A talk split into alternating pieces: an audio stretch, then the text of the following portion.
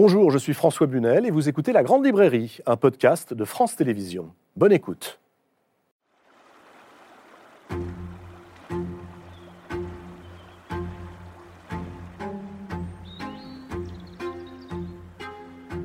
Flaubert, Gustave Flaubert, l'auteur de Madame Bovary, Salammbô, L'éducation sentimentale, Un cœur simple, Bouvard et Pécuchet, lu et admiré dans le monde entier, étudié par des générations de lecteurs, célébré, commémoré, mythifié, étiqueté.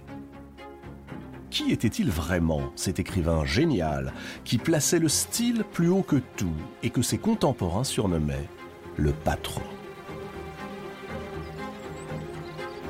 Il règne autour de Flaubert un parfum de mystère.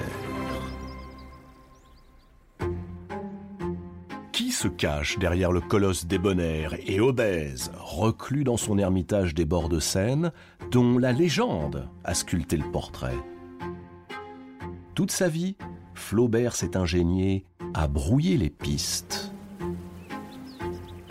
Flaubert a beau avoir tout fait pour éviter les biographies, il en existe des dizaines, et un trait ressort de son œuvre, comme de sa vie, sa mélancolie. Mais d'où vient-elle?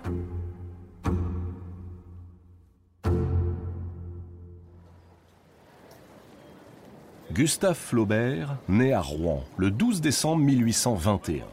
Il est le cinquième enfant d'une famille marquée par la mort de trois de ses frères et sœurs. Son père, Achille Cléophas, est chirurgien en chef à l'Hôtel Dieu de Rouen, une sommité. Toute la famille vit dans le logement de fonction du docteur Flaubert, accolé à l'hôpital. Le jeune Flaubert prend très tôt l'habitude d'observer son père à travers la fenêtre grillagée de la salle de dissection qui donne sur le jardin, la plupart du temps en compagnie de sa sœur cadette, Caroline. Quel fut l'impact de cette fréquentation de la mort et de la maladie sur le futur auteur de Madame Bovary?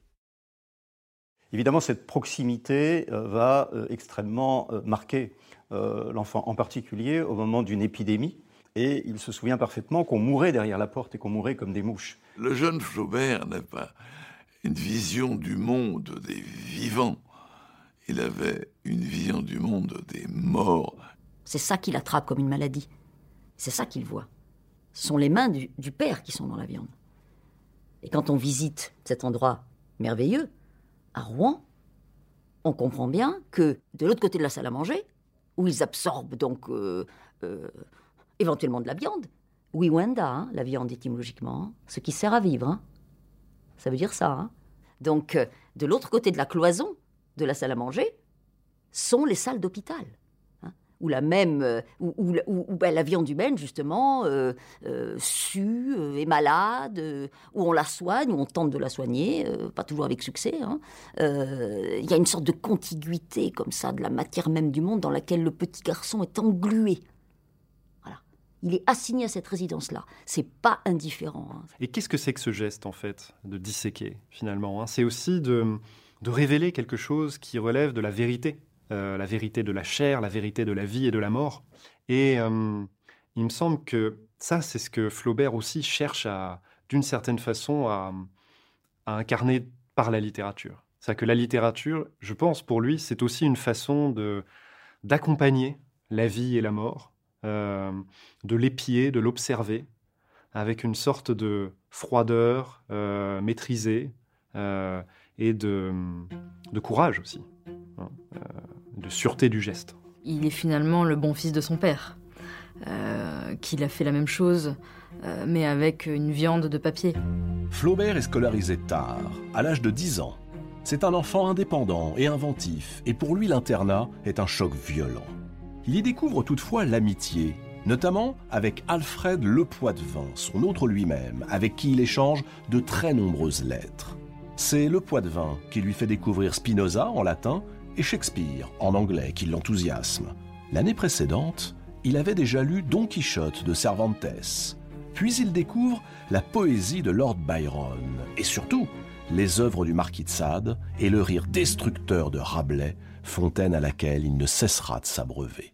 Très vite, euh, on le sent dans les premières lettres que l'on a conservées, en, révolte contre les conventions, euh, contre le conformisme social, contre ce qu'il faut faire.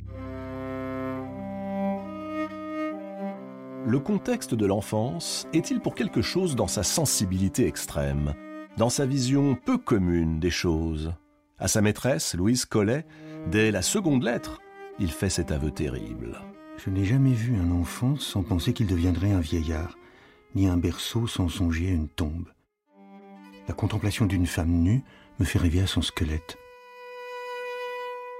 Pensons par exemple, alors c'est quelqu'un qui me faisait cette remarque il y a quelque temps, que les, les premières femmes nues que Flaubert a vues, c'était des femmes sur une table de dissection. C'est quelque chose qui marque évidemment euh, un enfant, un homme pour, pour, la vie. Alors que l'été 1836 touche à sa fin, sur la plage de Trouville, où sa famille se rend en vacances, Flaubert, 14 ans et demi, rencontre Elisa Schlesinger. C'est le foudroiement, ce que j'appelle le foudroiement d'Elisa. Mais Elisa Schlesinger est mariée et elle a un enfant. Elle ne vit pas avec son mari, mais avec un éditeur de musique, Maurice Schlesinger, situation qui ne déplaît pas au jeune Flaubert. C'est le début d'une passion, sans doute platonique, inassouvie, qui l'accompagnera toute sa vie. Là, cristallise quelque chose qui, est fondamental chez lui, ce qu'on appelle c'est l'amour de loin. Hein. C'est-à-dire que euh, ça n'empêchera pas les étreintes charnelles, évidemment, les tarifés, les appointés et les autres. Hein. Mais euh, l'horizon d'attente amoureux chez Flaubert, il passe par l'éloignement, il passe par l'inaccessible. Il y a une histoire d'amour euh, qui n'aura jamais lieu et qui sera la grande explosion intérieure du jeune euh, Gustave Flaubert. Flaubert transpose cette rencontre deux ans plus tard dans son premier manuscrit inachevé, Mémoire d'un fou, qu'il qualifiera lui-même de ratatouille sentimentale et amoureuse, mais surtout, il la transpose 30 ans plus tard dans l'éducation sentimentale. Elisa est la principale inspiratrice de Madame Arnoux, le grand amour inaccessible de son héros, Frédéric Moreau. On ne saura pas ce qui s'est réellement passé sur cette plage. On saura juste une chose, c'est que ça aura donné naissance à un génie littéraire. Euh, peut-être ce qui est le plus tragique et le plus beau là-dedans, c'est qu'une immense fêlure donne naissance à un immense roman. Est-ce qu'il faut ça pour un immense roman? Si c'est le cas, c'est absolument terrible. Août 1840. Pour célébrer l'obtention de son bac qu'il a décroché malgré son renvoi du collège pour indiscipline, Flaubert est expédié en voyage par son père. Il découvre les Pyrénées et notamment le cirque de Gavarnie qui l'éblouit, puis Marseille et la Corse. À Marseille, Flaubert reçoit l'éblouissement de la Méditerranée, qui l'attire comme un aimant. C'est aussi à Marseille, rue de la Darse, que Flaubert découvre l'ivresse du plaisir. Au bordel, avec une femme qui le subjugue, la voluptueuse Eulalie Foucault de Langlade. Il faut noter que Flaubert, qui n'a pas encore 20 ans, ne ressemble en rien au chauve à moustache ventripotent qu'il deviendra bientôt. Flaubert fut beau, et il le savait. Et d'une séduction immense, euh, dont, dont il a probablement joui intensément, d'un pouvoir de séduction immense, sur les femmes et sur les hommes. Flaubert, il ne faut pas toujours l'imaginer avec les, les, vieilles photos, les vieilles peintures que l'on a de lui, qui datent du temps où il avait 40-50 ans. À 25 ans, c'était un Adonis, euh, un grand type. À l'époque, quand on était petit, les Français mesuraient à peine 1m60. Lui mesurait 1m85. Euh. Donc, euh, il a dû pleinement, dans ses jeunes années, jouir de cette, de cette aura qui était la sienne. Et qui a, qu'il a longtemps suivi, hein, comme, comme un, un, vêtement un peu. une robe de chambre un peu trop grande, voilà, hein, qu'on traîne derrière soi. Et qui s'effiloche. C'est à partir de l'année suivante que la métamorphose physique se met lentement en place. En 1841, Flaubert se décrit ainsi dans une lettre à son ami d'enfance, Ernest Chevalier. Je deviens colossal, monumental. Je suis bœuf, sphinx, butor, éléphant, baleine, tout ce qu'il y a de plus énorme, de plus empâté et de plus lourd. Mars 1843. Flaubert a 22 ans et s'ennuie en fac de droit à Paris. Son père veut qu'il devienne avocat ou procureur. Lui ne rêve que d'écriture. Il rencontre alors Maxime Ducamp, rencontre déterminante. Les deux jeunes gens sont à la fois semblables et différents. Semblables car ils vénèrent la littérature, l'explosion des sens. Différents car Ducamp est mondain tandis que Flaubert est solitaire. Naît entre eux ce que Ducamp appellera une indestructible amitié.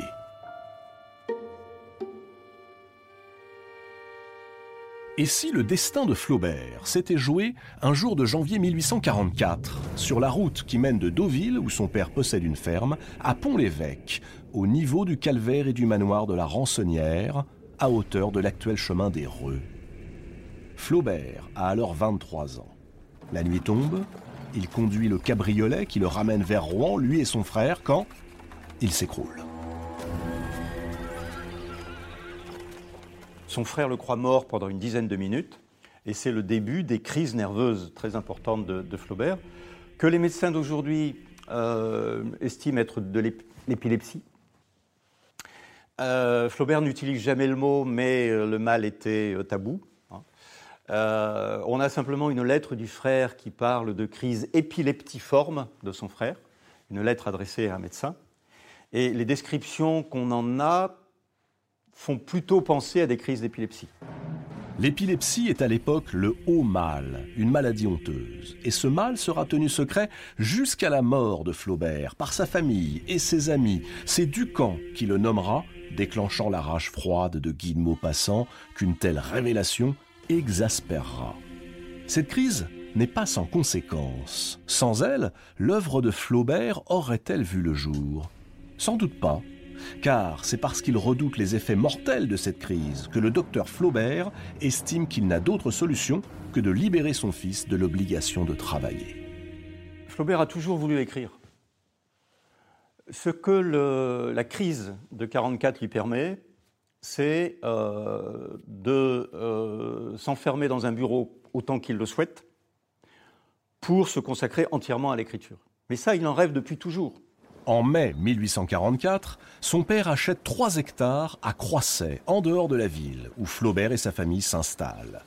Il ne reste plus rien aujourd'hui de la maison de Flaubert à Croisset, mis à part le pavillon d'agrément où l'on se rendait les soirs d'été quand il faisait beau, et qui fut ensuite occupé par les domestiques. Même les îles qui parsemaient la Seine devant les fenêtres ont été rasées. Caroline, la nièce de Flaubert, ruinée, a vendu le domaine juste après la mort de son oncle. Mais l'esprit des lieux. Il faut imaginer cet endroit, une vaste maison en retrait de Rouen et de l'agitation du monde, avec un parc face à la Seine où Flaubert peut nager à loisir. Il faut absolument toujours penser à ça quand on pense à Flaubert. À Flaubert nageant. Un colosse nageant. Je suis un nageur de première force, écrit-il. Voilà. Et il en semble en concevoir une grande jouissance. Et au fond, cette image de Flaubert nageant dans la Seine me paraît très hum, symbolique de cette contiguïté de la matière, hein, de la fluidité voilà, hein, de son corps, la Seine, les peupliers, le ciel, le vent. Voilà. Et il est dans ce flux. L'écriture participe de ce flux.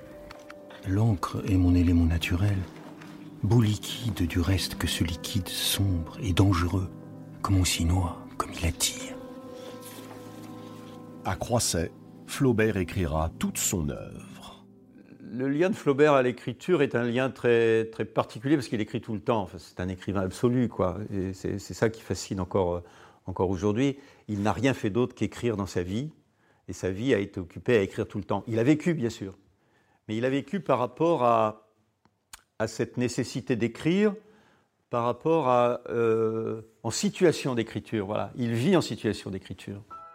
Flaubert écrit, mais Caroline, la petite sœur de Flaubert, décide de se marier avec Émile Amar, la vulgarité incarnée, dira Flaubert. Ce mariage signe la fin de la complicité avec cette sœur que Flaubert aime tant et sur laquelle il veille. Il part avec le couple en voyage de noces. Les parents sont aussi du voyage. Flaubert découvre Nîmes, puis Arles. Et à Gênes, il tombe en arrêt devant un tableau, La Tentation de Saint Antoine, attribué à Bruegel le Jeune, qui lui inspire le sujet d'un livre. Mais il lui faudra 30 ans pour l'écrire. «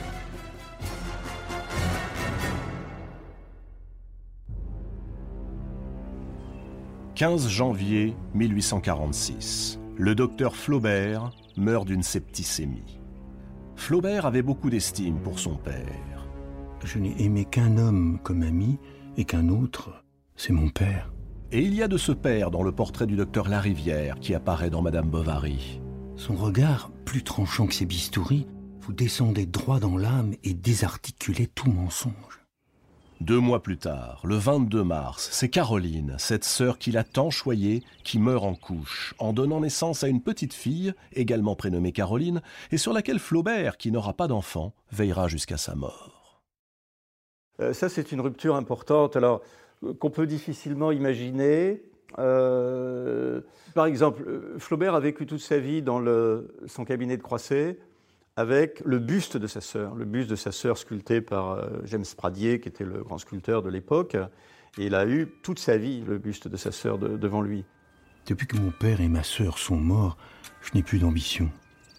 Ils ont emporté ma vanité dans leur linceul et ils la gardent. Je ne sais même pas si jamais on imprimera une ligne de moi. Quatre mois plus tard, un autre coup dur assomme Flaubert. Le 6 juillet 1846, son meilleur ami, Alfred Le Poitvin, se marie. Flaubert vit cet épisode comme une trahison. Il ne s'en consolera jamais vraiment.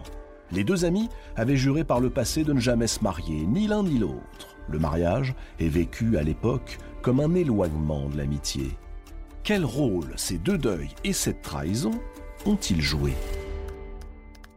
Pour qui maintenant? Pour qui écrire au fond? On a l'impression qu'il a perdu, non pas vraiment ses lecteurs, parce que son père ne l'aurait probablement pas lu, il était occupé à autre chose et il considérait que la littérature était quand même une activité d'oisif, hein. mais euh, la sœur, oui, la sœur de, Flaubert, bien sûr, euh, aurait apprécié ce qu'il avait, ce qu'il écrivait.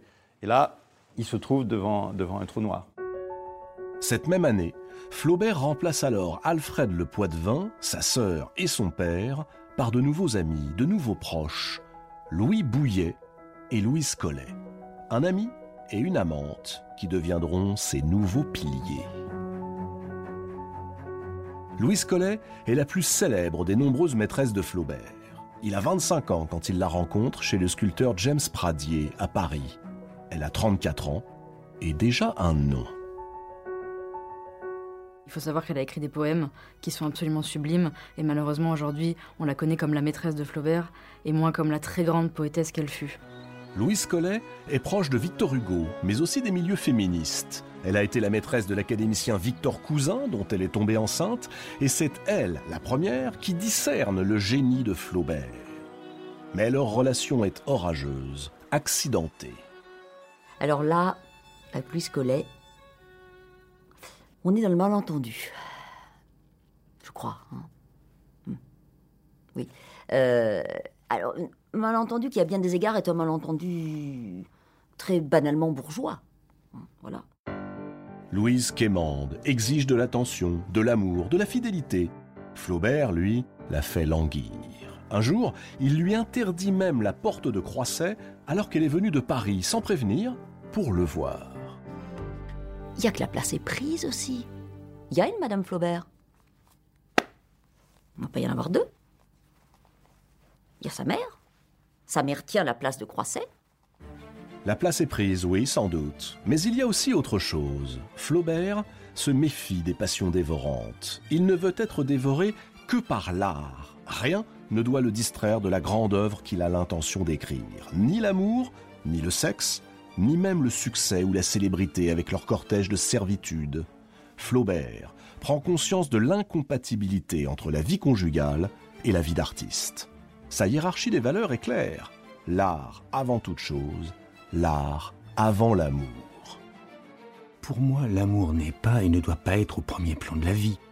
Il doit rester dans l'arrière-boutique. Il y a d'autres choses avant lui dans l'âme qui sont, il me semble, plus près de la lumière, plus rapproché du soleil. Si donc tu prends l'amour comme un mets principal de l'existence, non, comme assaisonnement, oui. Pour Flaubert, la déesse de sa vie, c'est la littérature. C'est la littérature. Parler littérature. Penser à la littérature. C'est ça sa maîtresse. Sa, véritable maîtresse, c'est la littérature. Alors Flaubert a toujours euh, soumis euh, sa vie euh, à la pratique de la littérature, et en particulier sa sexualité.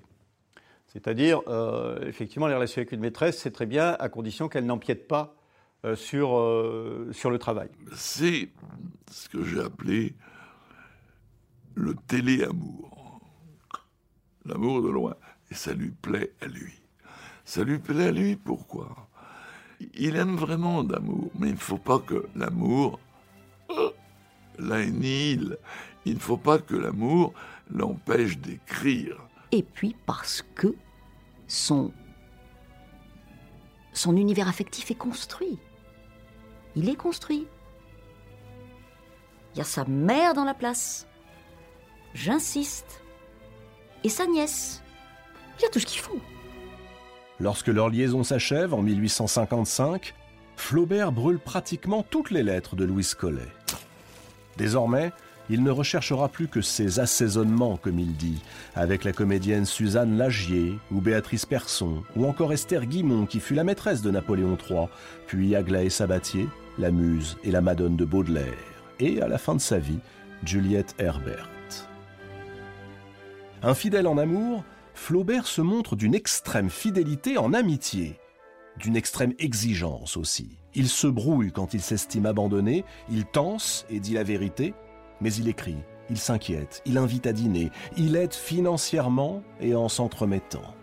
Là, il y a quand même en lui une sorte de, générosité, d'attention aux autres euh, qu'on ne s'imaginerait pas. Louis Bouillet entre dans la vie de Flaubert en même temps que Louis Collet. Il devient son plus proche ami, son confident et son très exigeant correcteur. Poète et dramaturge, Bouillet est celui qui sait tout des secrets de Flaubert. En réalité, Bouillet et Flaubert se connaissent depuis la classe de 5e au Collège royal de Rouen, mais ils ne deviennent véritablement proches qu'en cette année 1846.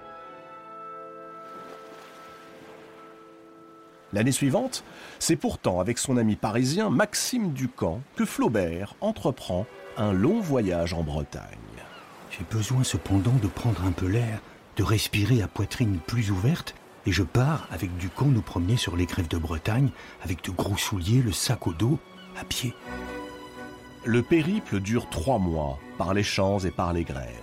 Des châteaux de la Loire à Honfleur, en passant par Nantes, Carnac, Quimperlé, Vire, les deux compères sillonnent une Bretagne qu'ils jugent durement.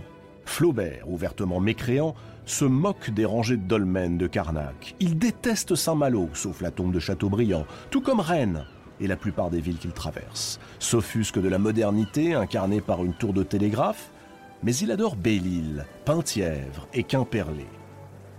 À Combourg, face au manoir de son idole, Chateaubriand, il déclame des passages enflammés de René. De retour à Croisset, Flaubert et Ducamp décident d'écrire ensemble le récit de leurs aventures. Chacun un chapitre. À Flaubert les chapitres impairs, à Ducamp les chapitres pairs. Ducamp publiera son récit en 1852 dans la Revue de Paris. Celui de Flaubert ne sera publié qu'après sa mort, en 1881.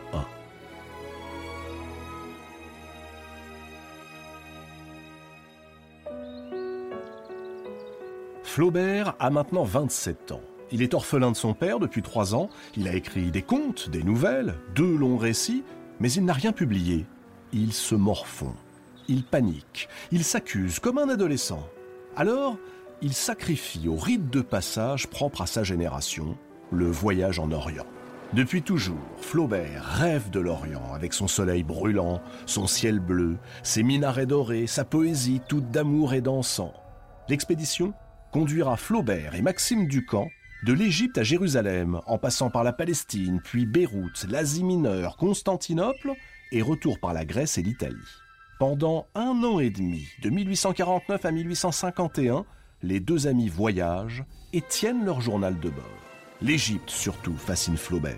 Il descend le Nil, voit Luxor, Karnak, le Sphinx. Ce périple, le plus dépaysant et le plus exotique dont pouvait rêver Flaubert, déjà amoureux de l'Antiquité, l'a-t-il mis sur la voie de ce qui deviendra Salammbô? En tout cas, il est au Djebel Aboussir, à la hauteur de la deuxième cataracte, lorsque soudain, le titre du roman qu'il a débuté avant de partir lui vient. J'ai trouvé. Eureka. Eureka, je l'appellerai Emma Bovary. Flaubert a emporté avec lui ses soucis, ses envies d'écriture.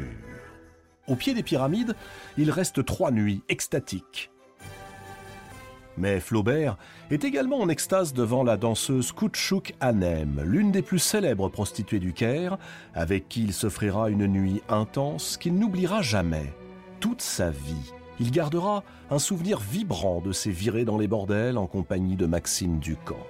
Flaubert, comme bien des jeunes hommes de son temps, vit sa sexualité en schizophrène, le cœur avec des femmes inaccessibles, le corps pour les prostituées.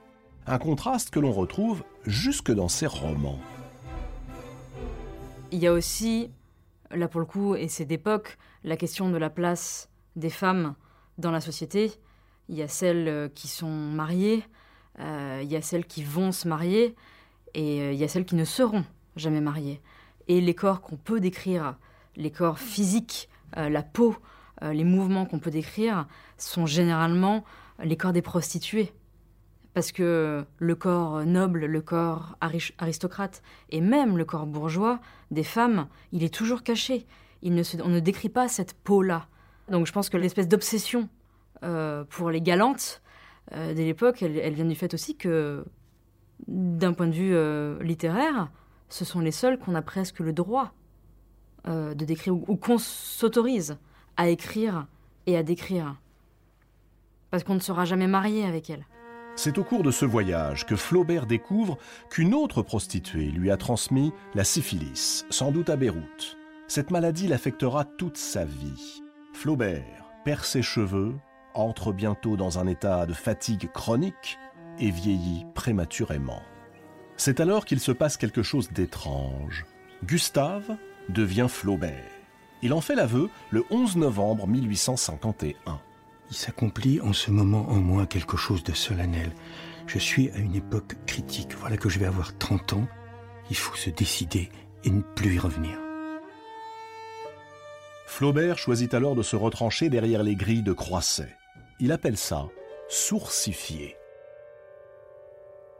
Il refuse que l'on fasse son portrait et que l'on diffuse son portrait. Le seul portrait qu'il accepterait, c'est un ours, un vrai ours, et il mettrait en légende en dessous portrait de Gustave Flaubert.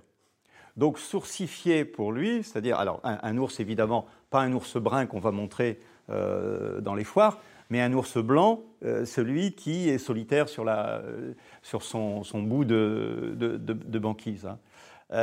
ça, c'est son état social, ou plutôt son état asocial, cette manière qu'il a d'être toujours à l'écart. À 29 ans, l'ours Flaubert se lance dans une autre aventure, l'écriture de Madame Bovary. Flaubert écrit Madame Bovary tous les jours, pendant 5 ans, à raison de 10 à 14 heures de travail chaque jour, et parfois de nuit, car Flaubert se lève le matin à 11 heures. Il peine, au point qu'il ne s'accorde bientôt plus aucune promenade, ni à pied, ni en barque sur la Seine.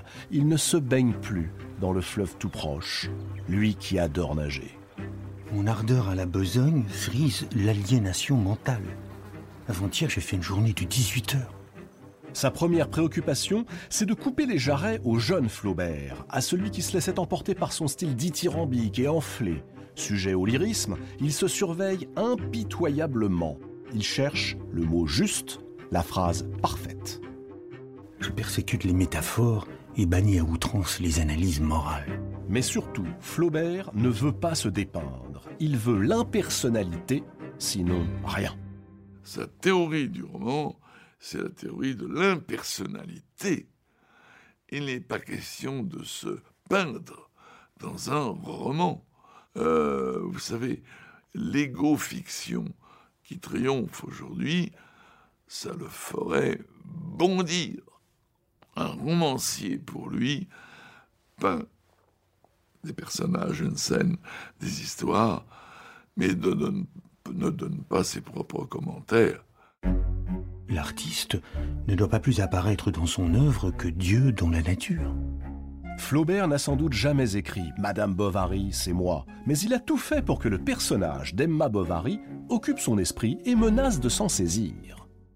Je trouve que cette formule, difficile d'ailleurs, parce que qu'est-ce que ça veut dire exactement, euh, est une revendication à la fois du personnage, du créateur avec son personnage. J'ai fait un personnage, je suis en elle, hein, parce que c'est mon personnage, et aussi parce qu'elle est une femme. Hein. Et là, on retrouve euh, cette, euh, ce côté subversif de, de Flaubert qui, au fond, met en cause la différence des sexes. Hein. il ne l'analyse pas vraiment, ça, mais il voit bien que là, il y a une espèce de frontière de division euh, du monde qu'en définitive, il conteste. Hein. et donc, Madame Bovary, c'est moi. Euh, je suis euh, cette femme euh, qui veut aimer, qui est malheureuse parce que elle ne rencontre pas l'âme sœur, qu'elle est abandonnée, qu'elle est, est injustement foulée aux pieds, et elle est hystérique peut-être, mais je suis hystérique, dit Flaubert. Madame Bovary, c'est moi. Si l'on replaçait cette boutade dans un contexte particulier, il aurait pu dire Madame Bovary, c'est moi, en, songeant au fait de son empathie, car il voulait absolument peindre l'agonie de Madame Bovary euh, en empathie avec elle. La preuve, c'est que euh, pendant, pendant qu'il écrivait cette agonie, il a vomi. Il est parti vomir aux toilettes. Donc, oui, Madame Bovary, c'est moi dans ce sens-là.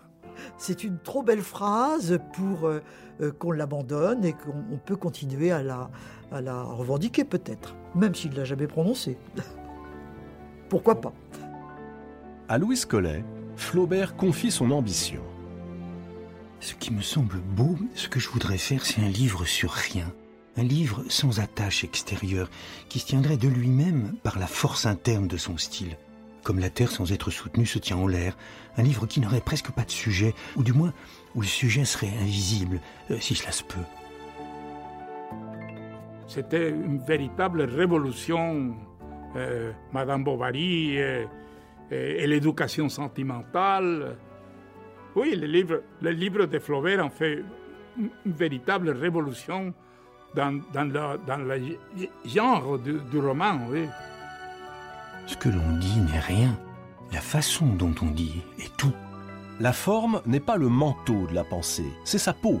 Le style passe avant tout, avant tout le reste. L'intrigue, les personnages, la psychologie. C'est explosif en fait, le, style de Flaubert. C'est-à-dire qu'il n'y a pas une phrase, on sait comment elle commence, on ne sait pas comment elle termine. Donc oui, c'est l'obsession du style. Moi, j'aurais tendance à dire que c'est aussi l'obsession du rythme. C'est quand même euh, époustouflant d'emmener euh, sa lectrice et son lecteur dans des endroits absolument euh, inconnus de, la pensée, de, la fiction, de la pensée littéraire. Flaubert est, un, est quelqu'un qui avait des principes et qui n'en a jamais dérogé. C'est le patron. Je veux dire par là, qu'il a donné aux écrivains. Flaubert noircit plus de 4500 pages pour écrire Madame Bovary. Trop souvent, il souffre et s'emporte contre ce roman qui lui résiste. Bovary m'ennuie. Bovary m'assomme. Flaubert veut faire du beau avec du lait. Écrire une histoire banale comme une épopée. Et pour cela, chaque mot doit dire le vrai et sonner juste la beauté formelle du roman doit transfigurer ce qu'il appelle la médiocrité du sujet. Mais médiocre, vraiment, le sujet de Madame Bovary? C'est l'histoire d'une femme qui attend tout de l'amour et qui est toujours déçue. On inventera plus tard le terme de bovarisme pour désigner le mal dont est frappée Madame Bovary. Rares sont les personnages de fiction qui ont donné lieu à un nom commun. Il y a Don Quichotte, justement, puisqu'on parle du Don Quichotisme. Il y a Don Juan, le donjuanisme. Et d'une certaine manière, Emma est assez proche du personnage de Don Juan. C'est un, une Don Juan, enfin c'est bon, c'est le Don Juan au féminin, qui est mu par le désir et le désir insatiable, le désir impossible, et le désir qui mène à la mort. Comment être femme et maître de son existence? La question vaut pour toute époque, mais elle est particulièrement délicate en ce 19e siècle où, écrira Flaubert à Tourguenieff, Jamais les intérêts de l'esprit n'ont moins compté. Jamais la haine de toute grandeur, le dédain du beau, l'exécration de la littérature, enfin, n'a été si manifeste. Avec Emma Bovary cherchant à échapper par tous les moyens à la platitude de son existence, Flaubert entre dans le cœur des femmes. Ce qui est euh, magnifique dans Madame Bovary, c'est justement la tentative réussie de Flaubert d'entrer dans une âme de femme. Hein. À quoi rêvent les jeunes filles? aurait dit, aurait dit l'autre. Qu'est-ce qu'elles désirent? Comment voient-elles l'amour? Hein il, y a, véritablement une volonté de pénétrer dans cet être mystérieux qu'est une femme, quand même, pour, pour un homme. C'est-à-dire que Madame Bovary est un personnage très séduisant. Euh, elle, elle lit des romans, des petits romans. Elle, elle croit que la vie est représentée par cette littérature. Et c'est le drame d'elle. La tragédie de, Madame Bovary, c'est de croire que ces petits romans qu'elle lisait étaient une représentation de la vie. Alors, il elle voulait suivre, n'est-ce pas, ces héroïnes de, de ces livres-là. Et il a de- elle a découvert que, la vie n'est pas comme ça. Et, c'est pour ça qu'elle elle se suicide, finalement. hein. Elle s'est suicidée parce qu'elle a compris que la vie n'était pas ce qu'elle croyait. hein.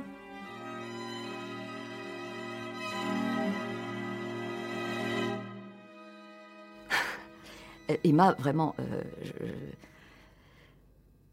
je- pour moi, Emma, c'est une dinde. Non.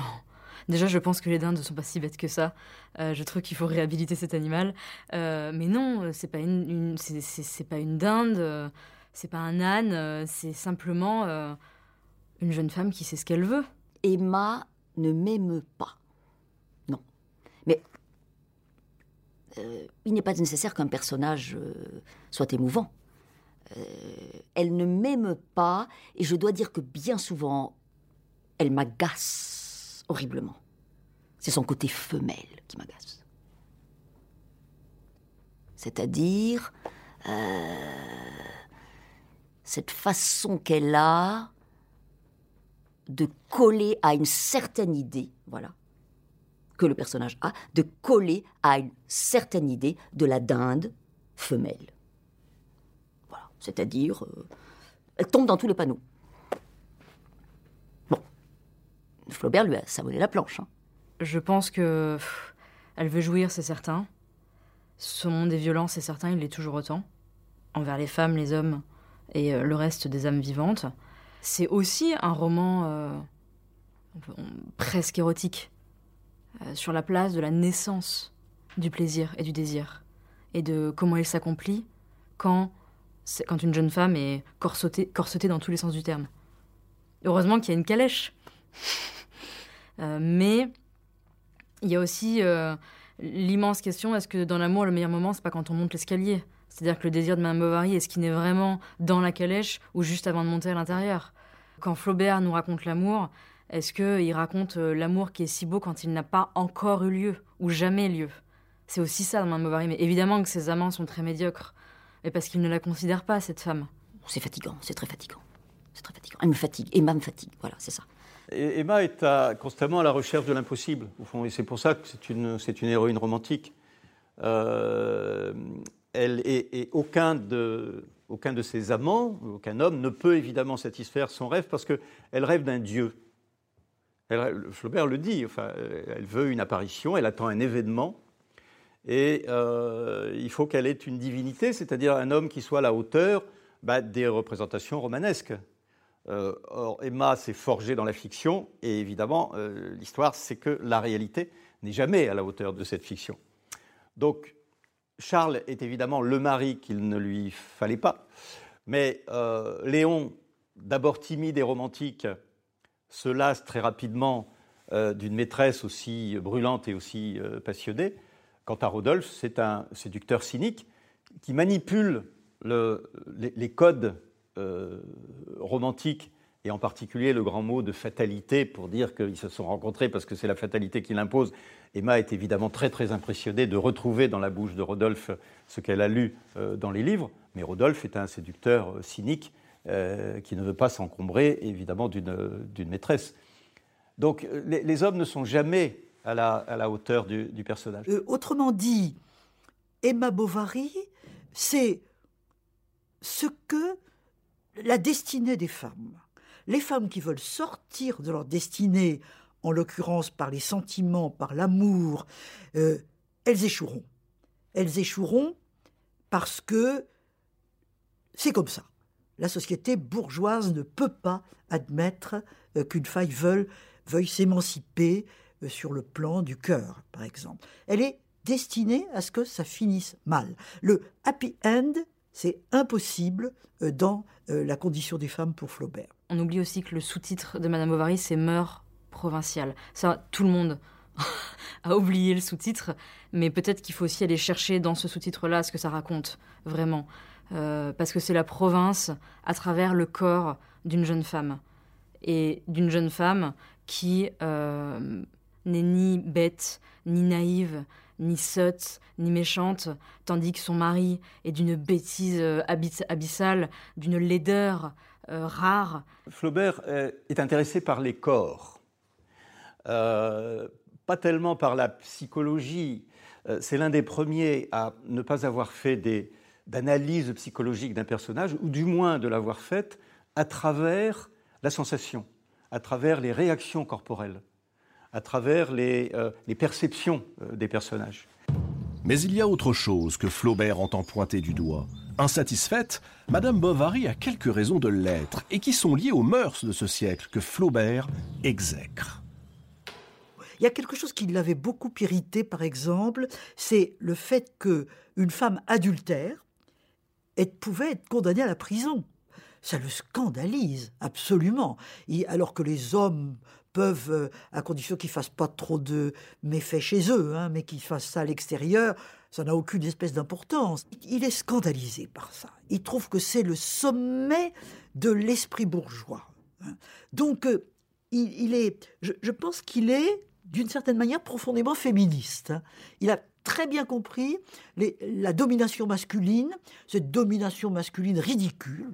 Hein, les hommes, avec leurs prétentions, euh, tout ça c'est ridicule, ce qui ne l'empêche pas d'être un, être viril, hein, et à, certains égards aussi de dominer les femmes, d'aller volontiers quand il était jeune, tout au moins au bordel, ou des choses comme ça, mais ça ne le rend pas du tout complice des représentations dominantes de l'époque. Enfin, moi, je considère que Madame Bovary est une icône euh, féministe. Euh, ce, qui, ce qui peut un peu brûler les oreilles de certaines personnes, j'imagine. Euh, mais je, suppose qu'il a créé une des premières héroïnes euh, tout à fait consciente de son plaisir, de son désir et de ses ambitions personnelles au XIXe siècle. Donc oui, je crois qu'il a pu faire changer le regard. Quand vous lisez euh, Madame Bovary, ou voilà, il y a, y a quelque chose de très brutal, de très dur, une vie broyée, enfin, c'est terrible. Et en même temps, c'est aussi drôle. Il faut le lire, il faut le relire. C'est un, un, livre fondamental pour la, la littérature moderne. Hmm? Après cinq années de travail acharné, Madame Bovary est donc enfin terminée. Le livre paraît d'octobre à décembre 1856 dans la Revue de Paris, mais avec certaines coupes qui indignent Flaubert, notamment la scène d'amour dans le fiacre déambulant dans les rues de Rouen, sans doute l'une des plus belles scènes érotiques de toute l'histoire de la littérature. Mais une autre indignation se manifeste, celle du ministère public. Nous sommes sous le Second Empire, et depuis le coup d'État du 2 décembre 1851, la presse est sous contrôle des autorités. Flaubert est poursuivi pour outrage à la morale publique, outrage à la morale religieuse et outrage aux bonnes mœurs. Outrage aux bonnes mœurs, c'est assez simple. C'est qu'il décrit, par exemple, Emma qui se déshabille dans la chambre euh, et sont euh, de corsets, siffle comme une couleuvre. Bon, scène de déshabillage, ça, ça va pas, ce sont des tableaux lascifs, dit Ernest Pinard, le procureur. Outrage à la morale religieuse. Ça, c'est quand Emma se précipite sur le Christ, sur le, crucifix, et qu'elle l'embrasse d'une manière aussi passionnée que si elle avait donné des baisers à un amant. Le fait de confondre euh, le registre érotique avec le registre, euh, le registre religieux ou spirituel, ça c'est pas possible. Le fait que Léon donne rendez-vous à Emma pour la séduire dans la cathédrale de Rouen, qui est comparée à un boudoir, là aussi ça pose un problème. Hein. Pinard dit très bien, les choses religieuses dans un roman, déjà, euh, c'est une profanation, au sens propre du terme, c'est-à-dire que le roman, euh, c'est de la littérature profane. Donc on ne parle pas de religion. Et puis surtout, il présente un, curé, matérialiste, enfin le, le, bournisien qui comprend rien, qui est un, qui est un rustre, voilà. Et puis alors, l'autre, le troisième euh, outrage, qui est un peu plus compliqué pour nous à comprendre, c'est l'outrage à la morale publique. Qu'est-ce que c'est que la morale publique? C'est tout ce qui sape les bases de la société et en particulier le mariage. Le mariage est une institution sacrée. Or, ce qu'on reproche à Flaubert, c'est d'avoir ridiculisé le mariage, non pas tellement à travers l'adultère, parce que ça, il y en a partout dans la littérature, on ne va pas l'embêter avec ça, mais euh, en euh, présentant avec Charles un mari insuffisant. Et euh, en écrivant des phrases telles que Emma a retrouvé dans euh, l'adultère les platitudes du mariage, en comparant l'adultère au mariage. Ça, ça c'est pas possible, au fond. Hein. Il y a quelque chose qui sape véritablement une des bases sociales, qui est le mariage. Quand Flaubert comparaît devant le tribunal correctionnel de Paris, il a 34 ans, mais on lui en donne facilement 10 de plus. Face au puritanisme de Soutane, Flaubert signale pour sa défense qu'il a eu d'illustres prédécesseurs, de Rabelais à Balzac en passant par l'abbé Prévost, que la justice n'a jamais inquiété le 7 février 1857, le verdict tombe, Flaubert est lourdement blâmé, mais acquitté. Son éditeur met aussitôt Madame Bovary en librairie, et c'est un triomphe. Il est devenu célèbre du jour au lendemain, euh, dans le malentendu, parce que lui, il aurait aimé être célèbre pour l'œuvre d'art qu'il venait de produire, alors qu'il l'a été pour de mauvaises raisons, de son point de vue, c'est-à-dire euh, les raisons le succès lié au scandale. Flaubert déteste cette célébrité aussi soudaine qu'immédiate. Être connu n'est pas ma principale affaire. Cela ne satisfait entièrement que les très médiocres vanités. Je vise mieux à me plaire. À partir de ce moment-là, pourtant, Flaubert multiplie les séjours à Paris et ils sont de plus en plus mondains. Flaubert se livre avec ses amis à d'homériques joutes oratoires. Il les épate par ses bons mots, son appétit énorme. Avec eux, il fait preuve d'un esprit facétieux qui contrebalance son regard noir sur le monde. Flaubert devient l'intime de la princesse Mathilde Bonaparte, nièce de Napoléon Ier et cousine de Napoléon III. Il est invité au bal de l'empereur, au palais des Tuileries ou à Compiègne. Mais pourquoi cet homme, qui n'aime qu'écrire dans la solitude, se plie-t-il à toutes ces mondanités? Il acceptera même la Légion d'honneur, lui qui a toujours dit les honneurs déshonorent. L'ermite est-il aussi courtisan? Ce contraste euh, qui existe chez Flaubert ou qu'on peut identifier entre une grande gaieté et euh, une certaine mélancolie euh, ne m'apparaît pas nécessairement comme une contradiction.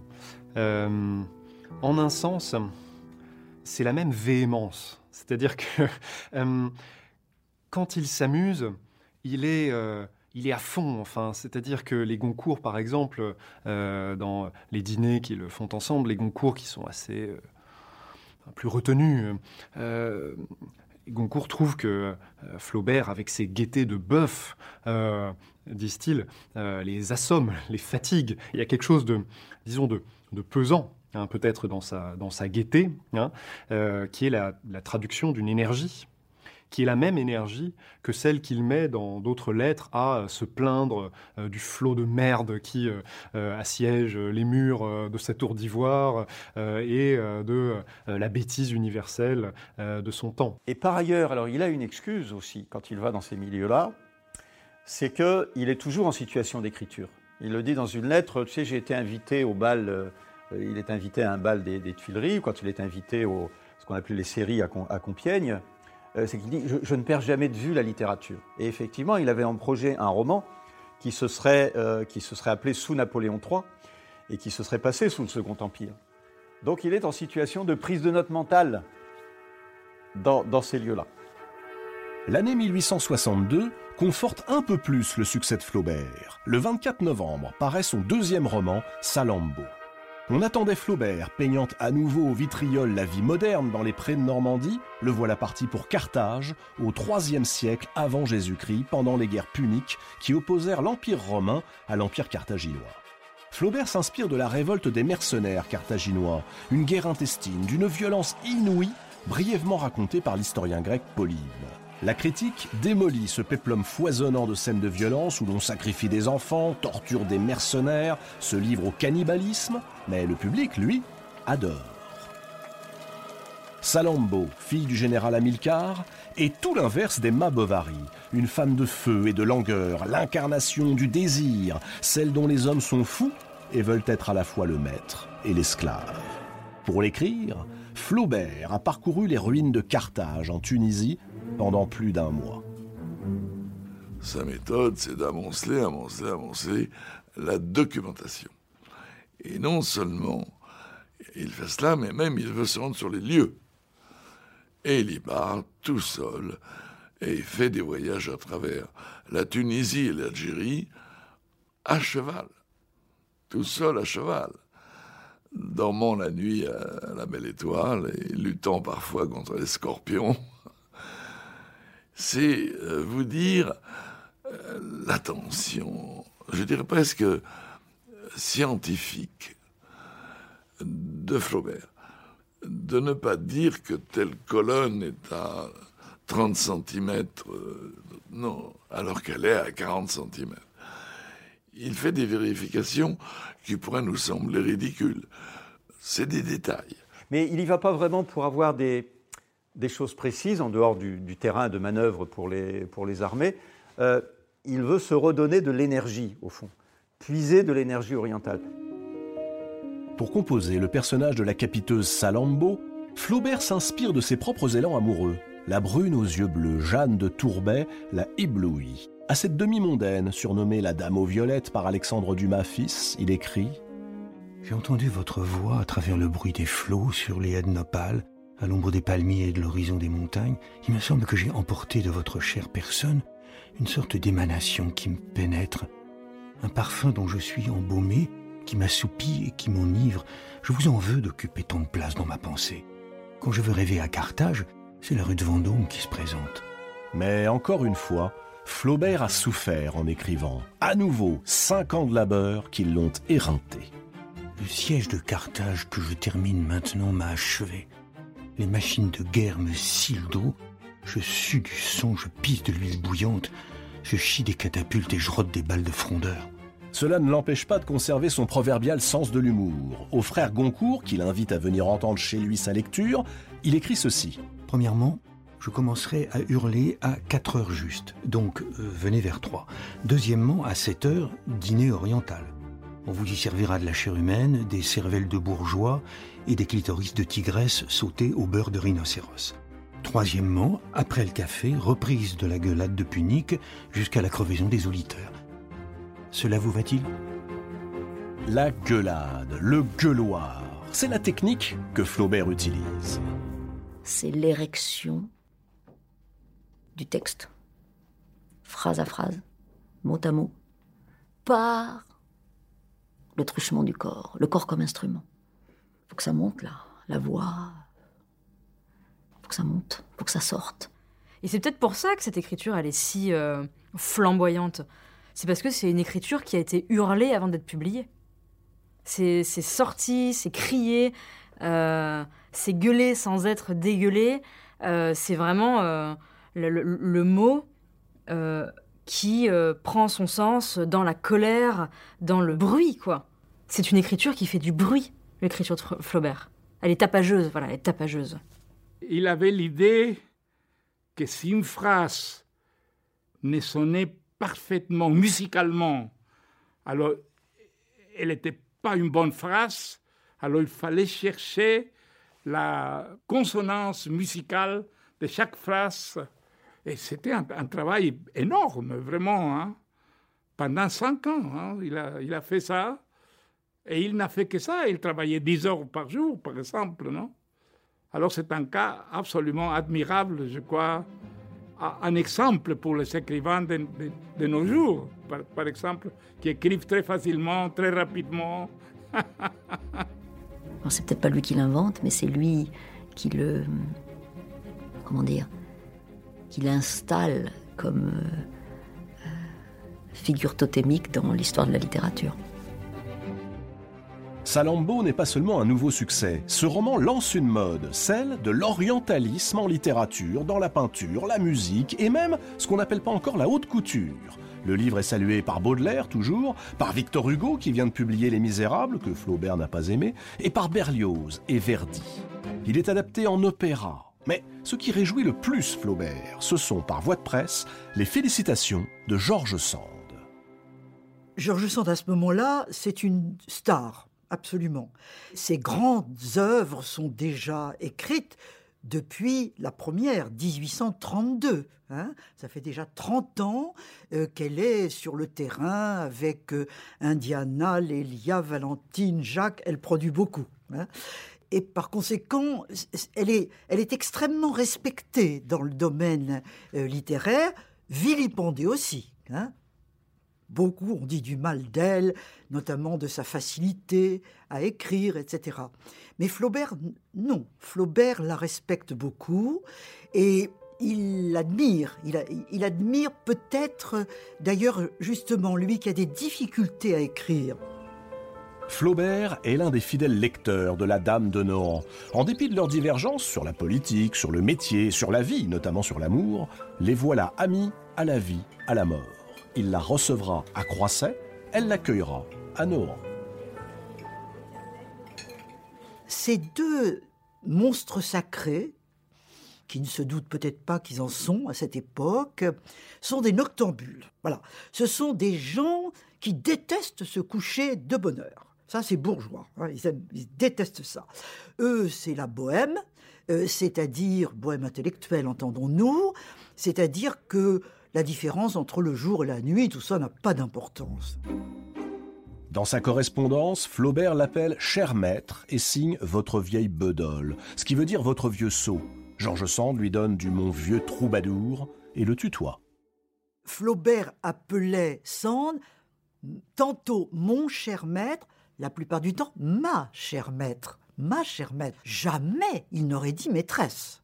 Hein, c'est un terme beaucoup trop ambigu. Et il n'y a pas. Euh, on s'est posé la question est-ce qu'il y avait un attrait euh, euh, sexuel entre les deux? Non. Non. Probablement pas du tout. Mais il, a pour, pour elle un élan. Voilà. Un, véritable élan. Il, se sent bien avec elle. Et alors, elle, elle, est parfois maternelle. Hein. Elle, alors par ailleurs, ce qui est très intéressant dans leur rapport à tous les deux, c'est justement cette question de la différence des sexes. Euh, Flaubert dit souvent, mais vous savez, moi je suis une femme. D'abord, je suis Madame Bovary, hein, il l'a dit euh, plus d'une fois. Et puis, euh, je suis hystérique. On dit que les femmes, c'est l'hystérie, mais moi, je suis hystérique. Autrement dit, il revendique ce côté féminin. Et Georges Sand, de son côté, revendique son côté masculin. Pour Flaubert, Georges Sand, de 17 ans son aîné, est une consolatrice qu'il dit aimer comme une mère. C'est à Georges Sand, qui a remarqué que Salammbô interroge la capacité des hommes à organiser des massacres de masse, que Flaubert fait cette réponse visionnaire les guerres de race vont-elles recommencer? On verra avant un siècle plusieurs millions d'hommes s'entretuer en une séance. Tout l'Orient contre toute l'Europe. L'ancien monde contre le nouveau. Pourquoi pas?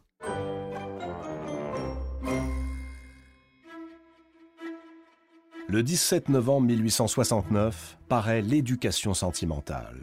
Une fois encore, pendant cinq ans, ce ne fut pour Flaubert que labeur et sueur que je crève comme un chien plutôt que de hâter d'une seconde ma phrase qui n'est pas mûre. Mais l'accueil de la critique, cette fois, est désastreux. Mis à part les articles élogieux de Georges Sand, fidèle, et du jeune Émile Zola, visionnaire. Il n'y a aucun suspense. Mais c'est ça qui est génial. l'éducation sentimentale est un chef-d'œuvre. Son écriture est tellement neuve, euh, la manière dont il envisage les choses sont tellement différentes, différentes de Sand aussi, que il n'est pas compris par les gens de son temps. Flaubert revendique son rôle, celui d'un démoralisateur. Si jamais je prends une part active au monde, ce sera comme penseur et démoralisateur.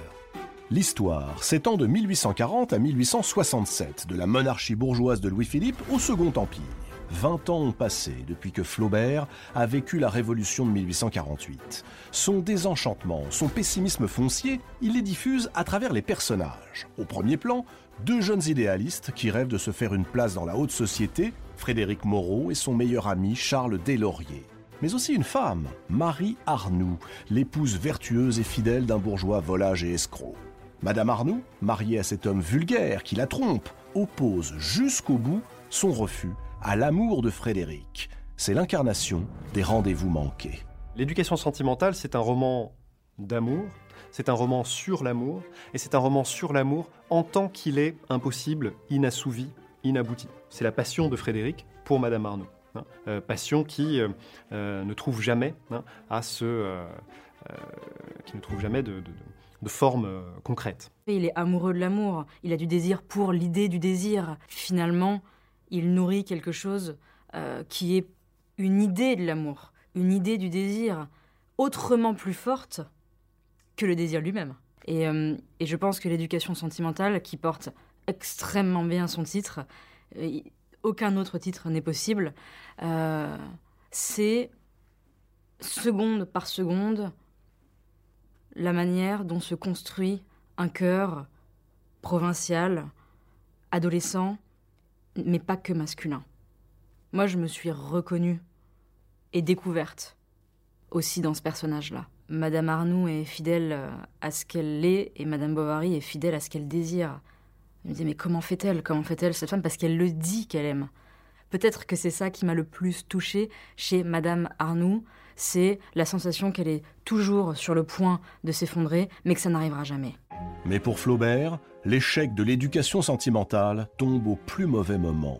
La mort de son ami Louis Bouillet l'a profondément affecté. Et un mois avant la parution du roman, c'est Sainte-Beuve, son ami des soirées au Café Magny, qui meurt. Et ce n'est pas fini. Quelques semaines plus tard, disparaît un autre de ses intimes, Jules Duplan, devenu son documentaliste. Puis l'un des frères Goncourt, Jules. L'humeur de Flaubert n'a jamais été aussi sombre. Je suis gorgé de cercueils comme un vieux cimetière. En amitié comme en art, Flaubert est un homme de devoir. Il se démène pour défendre la mémoire de Louis Bouillet, somme la municipalité de Rouen, qui rechigne, à installer un buste, puis entreprend de retoucher une pièce de son ami, le sexe faible, dans l'espoir de la faire représenter. Dans la foulée, il s'attelle à sa propre pièce de théâtre, Le Candidat. Mais en cette année 1870, l'histoire s'emballe. La France déclare la guerre à la Prusse. Je suis écœuré, navré par la bêtise de mes compatriotes. L'irrémédiable barbarie de l'humanité m'emplit d'une tristesse noire. Jusque-là, et contrairement à Victor Hugo qui a pris le chemin de l'exil dès que Napoléon III s'est emparé du pouvoir, Flaubert s'est accommodé du régime impérial. Son attitude vis-à-vis de Napoléon III est assez ambiguë parce que euh, il estime que Napoléon III est quelqu'un qui est arrivé au bon moment et qui a réussi, au fond, euh, un coup de force à euh, un instant où il fallait rétablir l'ordre, au fond. Le Second Empire lui fournit un relatif confort moral, puisqu'il peut, dans sa maison, écrire tranquillement, sans avoir peur en permanence des soulèvements, des manifestations. Donc c'est un ralliement un ralliement euh, sans, idéologie.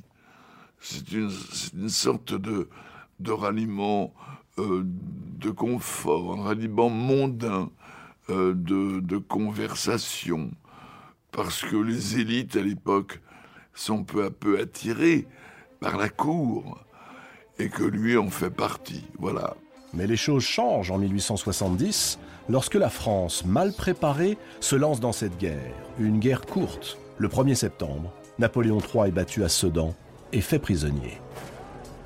Seulement, à ce moment-là, il y a un tournant dans la vie de Flaubert. Voilà qu'il est, il est pris, surpris par une émotion qu'il n'avait jamais connue, justement l'émotion euh, du citoyen qui voit son pays envahir. Lui qui est plutôt de droite relance les mots d'ordre de la Révolution française, des soldats de l'an 2, il s'engage dans la garde nationale. Flaubert prend même le commandement d'une compagnie avec le titre de lieutenant. Il n'aura pas le temps de se battre. Après la défaite de Sedan, le chancelier Bismarck exige que la France capitule. Paris organise sa défense, assiégée par les Prussiens. Mais Paris doit céder et la France signe l'armistice le 28 janvier 1871. Toutefois, de crainte que Croisset soit mis à sac par l'armée de Bismarck, Flaubert enterre dans son jardin le manuscrit de la tentation de Saint-Antoine. Quelques semaines plus tard, lorsque l'insurrection enflamme Paris, Flaubert n'a pas de mots assez durs contre la commune et les communards. Flaubert, au fond, participe à ce qu'on appelait à l'époque la psychologie des foules. Alors qu'est-ce que c'est que la psychologie des foules? C'est une, une théorie très largement répandue en Allemagne, en France, selon lesquelles les foules, par définition, sont bêtes. Voilà. Ce qui unit les foules, c'est la sauvagerie, euh, c'est euh, la bêtise, l'à peu près, le contraire de l'intelligence. Mais si Flaubert, comme presque tous les écrivains de son temps, est révulsé par la Commune, il l'est plus encore par la répression versaillaise lors de la Semaine sanglante. Puis, contre l'ordre moral incarné par le maréchal MacMahon, bientôt élu président de la République. Mais un nouveau drame frappe Flaubert de plein fouet. La mort, en avril 1872, de sa mère ma pauvre vieille, comme il disait.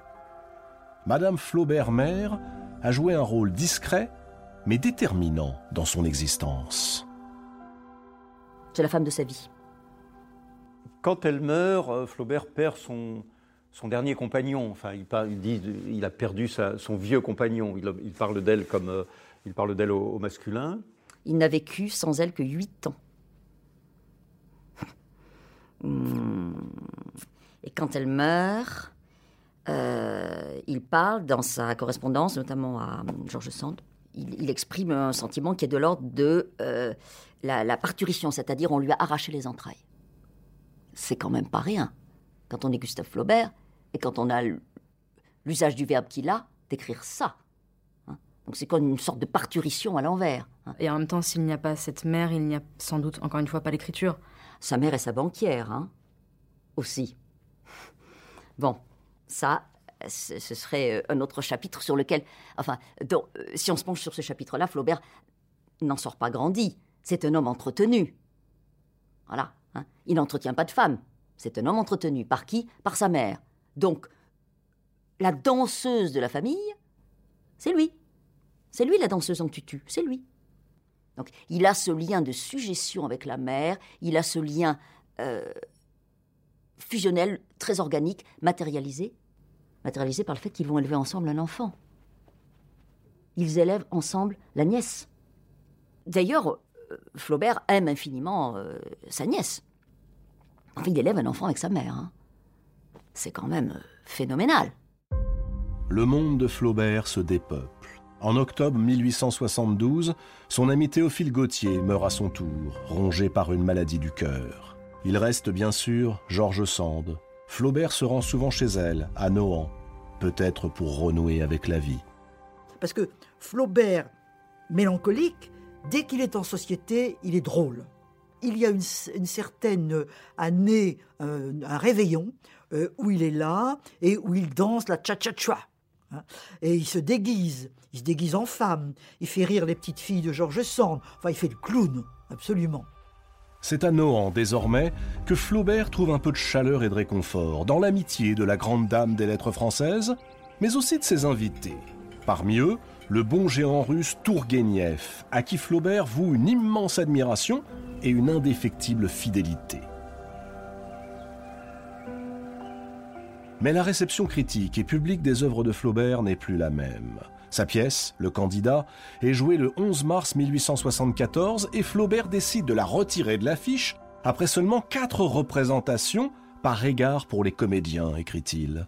L'accueil que reçoit la tentation de Saint-Antoine, fruit de 30 ans de tourments, n'est pas plus encourageant. Une éclaircie, toutefois. Un nouveau venu a fait son apparition autour de Flaubert. Il s'appelle Guy de Maupassant. Flaubert éveille le jeune Maupassant au roman. Il l'encourage à écrire et en devient le tuteur littéraire. Entre ces deux-là, Flaubert et Maupassant, s'installe aussitôt une complicité et une affection qui dureront tout au long des sept dernières années de la vie de Flaubert. Quand Maupassant publie Boule de Suif, Flaubert salue un chef-d'œuvre. Maupassant est fou d'admiration pour Flaubert.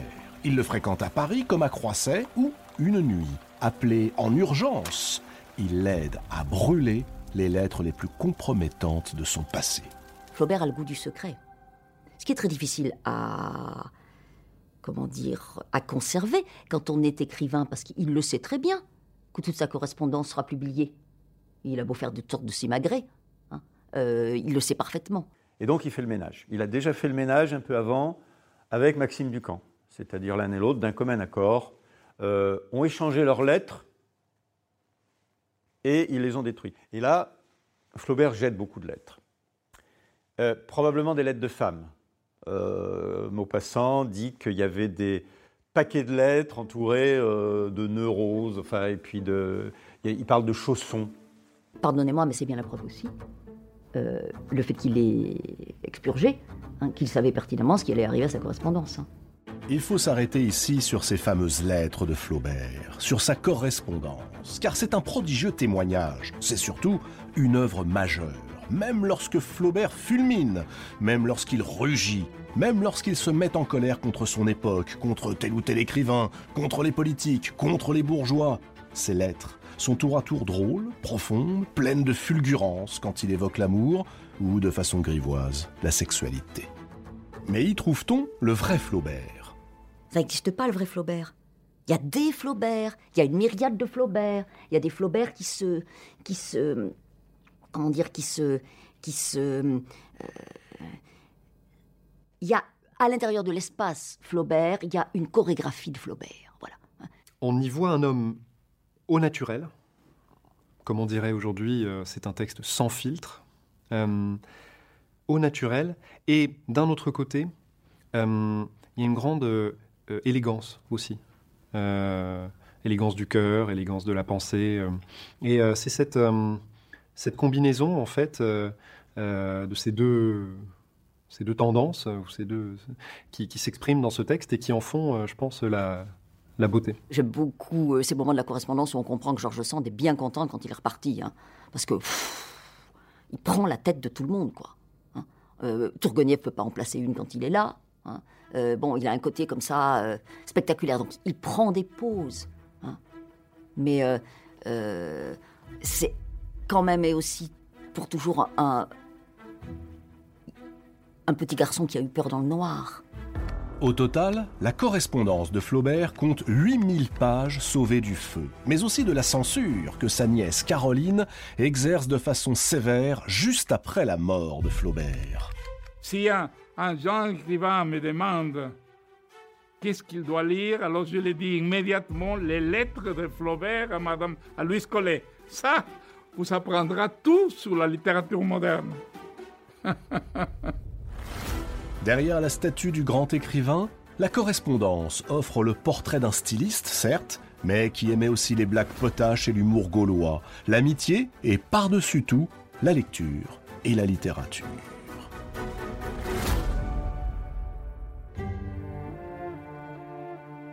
Flaubert se sent seul, fatigué des luttes de la vie. L'avenir ne m'offre rien de bon et le passé me dévore. Mais une nouvelle épreuve attend Flaubert, qui va considérablement perturber sa vie quotidienne, la faillite en 1875 de son gendre, Ernest Comenville, le mari de sa nièce Caroline. Sa nièce a fait un, un mariage avec une sorte de, de spéculateurs, euh, d'aventuriers hein, qui se lancent dans des opérations risquées et qui conduisent la famille Flaubert au bord de la faillite. Et donc, euh, euh, ça plonge Flaubert dans un grand désarroi parce que c'est quelqu'un qui a organisé toute sa vie pour être calme et pour pouvoir écrire, dans une sorte de retrait par rapport à la vie courante. Et là, soudain, une sorte d'angoisse l'assaille. Flaubert a déjà fait beaucoup pour renflouer ce couple qu'il aime sans condition. Désormais, le voici obligé de réduire drastiquement son train de vie. La menace de devoir quitter un jour croissait est réelle. Il sait qu'il n'y survivrait pas. En fait, euh, la question d'argent devient vraiment un problème parce que bah, lui-même n'a jamais gagné sa vie euh, vraiment euh, par ses livres. Il gagne pas tant que ça avec son, avec sa littérature, lui qui aura plus tard tellement d'œuvres publiées. Il tire un peu le diable par la queue. Flaubert emprunte de l'argent. À Paris, il doit quitter ce nouvel appartement qu'il aime tant et où il reçoit les jeunes écrivains dont il défend les œuvres et les idées, rue Murillo, avec vue sur le parc Monceau, pour s'installer chichement dans l'immeuble de sa nièce et de son gendre, au dernier étage, 240 Faubourg Saint-Honoré. En fait, hein, il passera ensuite l'essentiel de son temps à Croisset, tout en veillant, euh, tout en devant veiller à euh, modérer ses dépenses, hein, à demander la permission, parce qu'il a des, euh, il a des goûts, euh, euh, il a des goûts un peu de luxe. Hein. il veut sans cesse refaire ses rideaux. il, aime les belles choses. Mais peu à peu, rongé par ses insolubles soucis financiers, l'abattement, l'inquiétude et la tristesse s'accentuent. La détresse de Flaubert n'a jamais été aussi grande. Il perd le désir d'écrire. Lui qui a organisé sa vie pour écrire, n'écrit plus. Et puis, à l'automne 1875, Flaubert se rend à Concarneau à l'invitation d'un ami beaucoup plus jeune que lui, Georges Pouchet. Flaubert avait parcouru la Bretagne 28 ans plus tôt avec Maxime Ducamp et elle lui avait paru trop folklorique pour être aimée. Mais cette fois-ci, au contact de Pouchet, ce scientifique beaucoup plus jeune que lui il adore cette Bretagne, ce port de Concarneau qui lui donne l'occasion de nager et de s'empiffrer d'huîtres, de sardines et de homards. Flaubert retrouve le plaisir simple d'exister.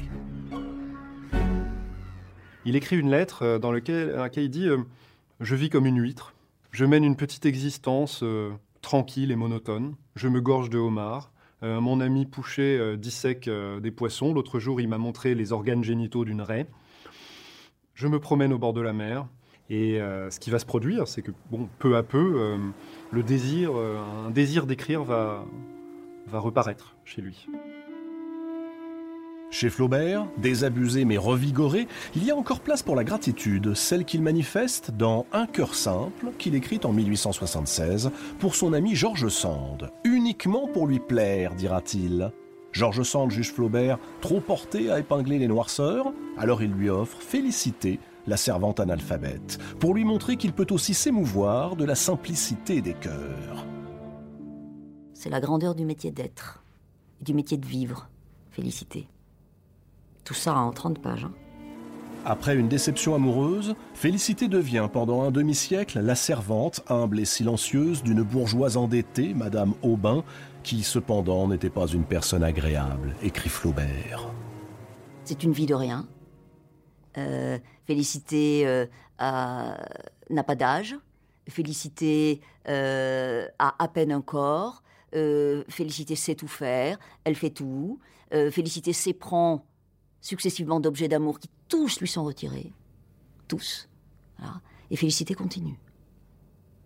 Elle va au bout de son destin organique. Félicité représente le courage, le dévouement, la dévotion, l'ardeur au travail. Elle finit sa vie courbée par le labeur, dans le dénuement le plus total, sourde, solitaire, avec pour seule compagnie un perroquet empaillé en qui elle verra, au soir de sa vie, l'incarnation du Saint-Esprit. C'est la foi. Voilà. C'est la force de la foi. Elle a sa félicité. Elle est, elle est. Alors, cette scène-là, une sorte de d'assomption, de modeste assomption. C'est l'assomption de félicité. Je pense toujours à. euh, c'est dans Zone de Guillaume Apollinaire. hein. On monte au ciel avec les aviateurs. hein, voilà. Mais Félicité, euh, elle monte au ciel avec le perroquet. hein. Euh, Il y a une sorte, oui, d'apothéose, d'assomption un peu délirante quand même, parce qu'elle est aussi dans le délire, Félicité. elle est, elle est perdue, mais son rapport à la foi est un rapport très merveilleux. C'est-à-dire que ce sont moins les tribulations sociales de Félicité qui l'intéressent que la manière dont Félicité voyait le monde, hein, voyait les livres, voyait le perroquet, hein, construisait sa propre sensibilité. Et c'est pour ça qu'un cœur simple euh, est le texte euh, majuscule et définitivement majuscule de Gustave Flaubert pour moi. Euh, Il y a quelque chose de très politique et de très sociologique et aussi de très sentimental. L'un n'excluant pas l'autre. C'est l'ordinaire épopée des écrasés qui sont sans voix. Un cœur simple. Et euh, c'est une vie de rien. Donc, je sais, c'est facile. Hein. Langue majuscule pour une vie minuscule. C'est facile, mais c'est inépuisable aussi, ça. Merci, monsieur Flaubert. Je veux faire pleurer les âmes sensibles en étant une moi-même, dit Flaubert au fils de George Sand. Mais celle pour qui il vient d'écrire ce conte ne le lira pas. George Sand, sa tendre amie, meurt le 8 juin 1876, un an avant la parution d'un cœur simple. Flaubert est anéanti de douleur. Et Flaubert dira plus tard J'ai pleuré comme un veau. J'ai pleuré comme un veau. Il était bouleversé par cette mort euh, parce qu'il l'aimait. Voilà, il l'aimait, il l'aimait vraiment beaucoup. Et il sait que elle partie, à qui est-ce qu'il va pouvoir raconter tout ça? L'œuvre de Flaubert alterne donc entre grands sujets épiques et historiques comme Salammbô, la tentation de Saint-Antoine, la légende de Julien l'Hospitalier, et de grands sujets modernes, Madame Bovary, l'éducation sentimentale, un cœur simple. À la différence de Victor Hugo, Flaubert n'est pas fier du genre humain. Il ne va pas le hurler sur les toits, il va faire un sort à la bêtise. C'est le fil directeur de toute son œuvre, la bêtise. Mais le grand livre de la bêtise, c'est Bouvard et Pécuchet, qui l'occupent tout au long de la dernière partie de sa vie, auquel il travaille pendant dix ans et qui restera inachevé. Dans cette encyclopédie critique en farce, deux personnages, Bouvard et Pécuchet, véritables gargantua de l'érudition scientifique, philosophique, religieuse, ambitionnent de tout savoir, enfin, dans toutes les matières. Qu'est-ce que la bêtise pour Flaubert? C'est l'ignorance, les préjugés, mais aussi la prétention, la fatuité, avoir réponse à tout. La bêtise n'est pas dans l'énoncé, mais dans, euh, dans la, posture de, celui qui parle, et en particulier dans euh, l'argument d'autorité. Euh, celui qui assène des vérités comme ça. Voilà, ça, c'est ça la bêtise au fond. Hein. C'est pas vraiment ce que l'on dit, mais la manière dont on le dit, dont on profère, dont on affirme les vérités comme ça. Et pour Flaubert, la bêtise s'incarne dans une figure, celle du bourgeois. Mais on n'est pas bourgeois parce qu'on appartient à une classe sociale, on est bourgeois dans sa tête. J'appelle bourgeois quiconque pense bassement. Le bourgeois, c'est celui, bon, qui dit des bêtises, quelle que soit sa, sa classe sociale, sa couche sociale. Il y a une bêtise de l'intelligence chez Flaubert, c'est-à-dire que l'intelligence et la bêtise ne sont pas antinomiques. Euh, les, les- les plus bêtes, ce sont les gens intelligents à la manière de Homais. Homais est intelligent, c'est-à-dire qu'il a la réponse à tout, il explique tout. Il y a une phrase comme ça dans, dans Madame Bovary qui est extraordinaire Homais parlait point. On ne sait pas ce qu'il dit, peu importe. Euh, il est dans sa posture de parole, quoi. La bêtise est quelque chose d'inébranlable. Rien ne l'attaque sans se briser contre elle. Elle est dans la nature du granit, dure et résistante. Il détestait la bêtise. hein. Il, il détestait et, et avait en même temps une sorte d'attraction par la bêtise, n'est-ce pas? Par les- la, la, manière, cette, euh, si él- élémentaire, de chercher des explications pour répondre à tout. Moi, je vois ça. euh, alors, il y a, ce, projet hein, euh, très longuement caressé, de, voilà, de d'étreindre la bêtise. hein. Bon, de lui tordre le cou, mais on, ne tord pas le cou à la bêtise, on la porte en soi. Et Flaubert le savait bien. Hein. Bon. Euh, toujours, elle nous accompagne. Euh, elle sue de nos propres pores. Elle, elle est en nous, elle est en lui, il le sait. Euh, c'est pour ça qu'il a autant d'affinité avec elle, d'ailleurs. Et d'obsession à la traquer. Flaubert met toute son énergie à traquer et combattre la bêtise. Si Bouvard et Pécuchet font rire le lecteur, ce n'est pas parce qu'ils sont bêtes, mais parce qu'ils sont les révélateurs de la bêtise générale dont nous prenons peu à peu conscience. Mais euh, Flaubert disait qu'il voulait inventer un nouveau comique. Parce que les ressorts comiques, on les connaît. Mais il dit qu'il veut tenter un comique qu'on n'a jamais fait avant lui, qui est le comique d'idées. Le comique avec les idées. Comment faire rire avec des idées Euh, Bouvard et Pécuchet, alors ça c'est un livre totalement comique. Ouais, je sais que quand je suis un peu mélancolique, euh, j'ouvre Bouvard et Pécuchet, et voilà, ça me- ça m'allège l'existence d'une certaine façon. Moi, quand je lis Bouvard et Pécuchet, je le lis aussi comme euh, une tentative euh, définitivement perdue et perdue euh, de, de dresser une sorte d'inventaire du monde avant d'en sortir. Sauf que ben, c'est le genre d'entreprise, justement, que l'on entreprend pour ne pas les finir et qui vous finissent, en quelque sorte, qui vous tiennent jusqu'au bout. Donc moi, je le vois comme ça aussi. Cette façon qu'ont Bouvard et Pécuchet de se lancer dans ceci, et puis dans cela, et puis notre Flaubert, donc, qui avec son, obsession de la documentation va lire ceci, va lire cela, voilà. C'est, une façon de, voilà, de, dresser une sorte d'inventaire. Qui finit, on sait qu'on n'ira pas au bout. La jeune financière, pour ne pas dire la ruine, menace de plus en plus Flaubert. Bientôt, il n'aura même plus de quoi manger. Ses amis et ses admirateurs, à commencer par Victor Hugo, interviennent pour lui faire délivrer par Jules Ferry, président du Conseil, une pension au titre d'un emploi fictif car sans obligation de service à la bibliothèque Mazarine, là où aurait sans doute rêvé de séjourner Bouvard et Pécuchet. Depuis plusieurs années déjà, Flaubert se sent trahi par son corps.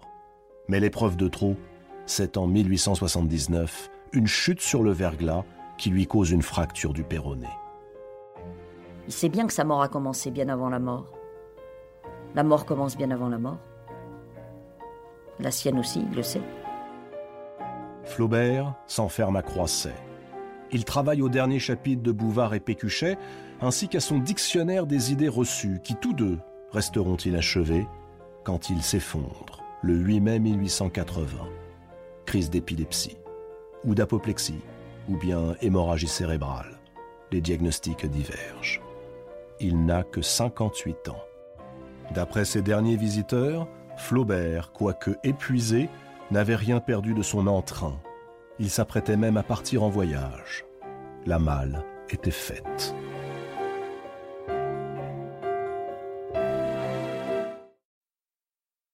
C'était La Grande Librairie, un podcast de France Télévisions. S'il vous a plu, n'hésitez pas à vous abonner. Vous pouvez également retrouver les replays de l'émission en vidéo sur France.tv.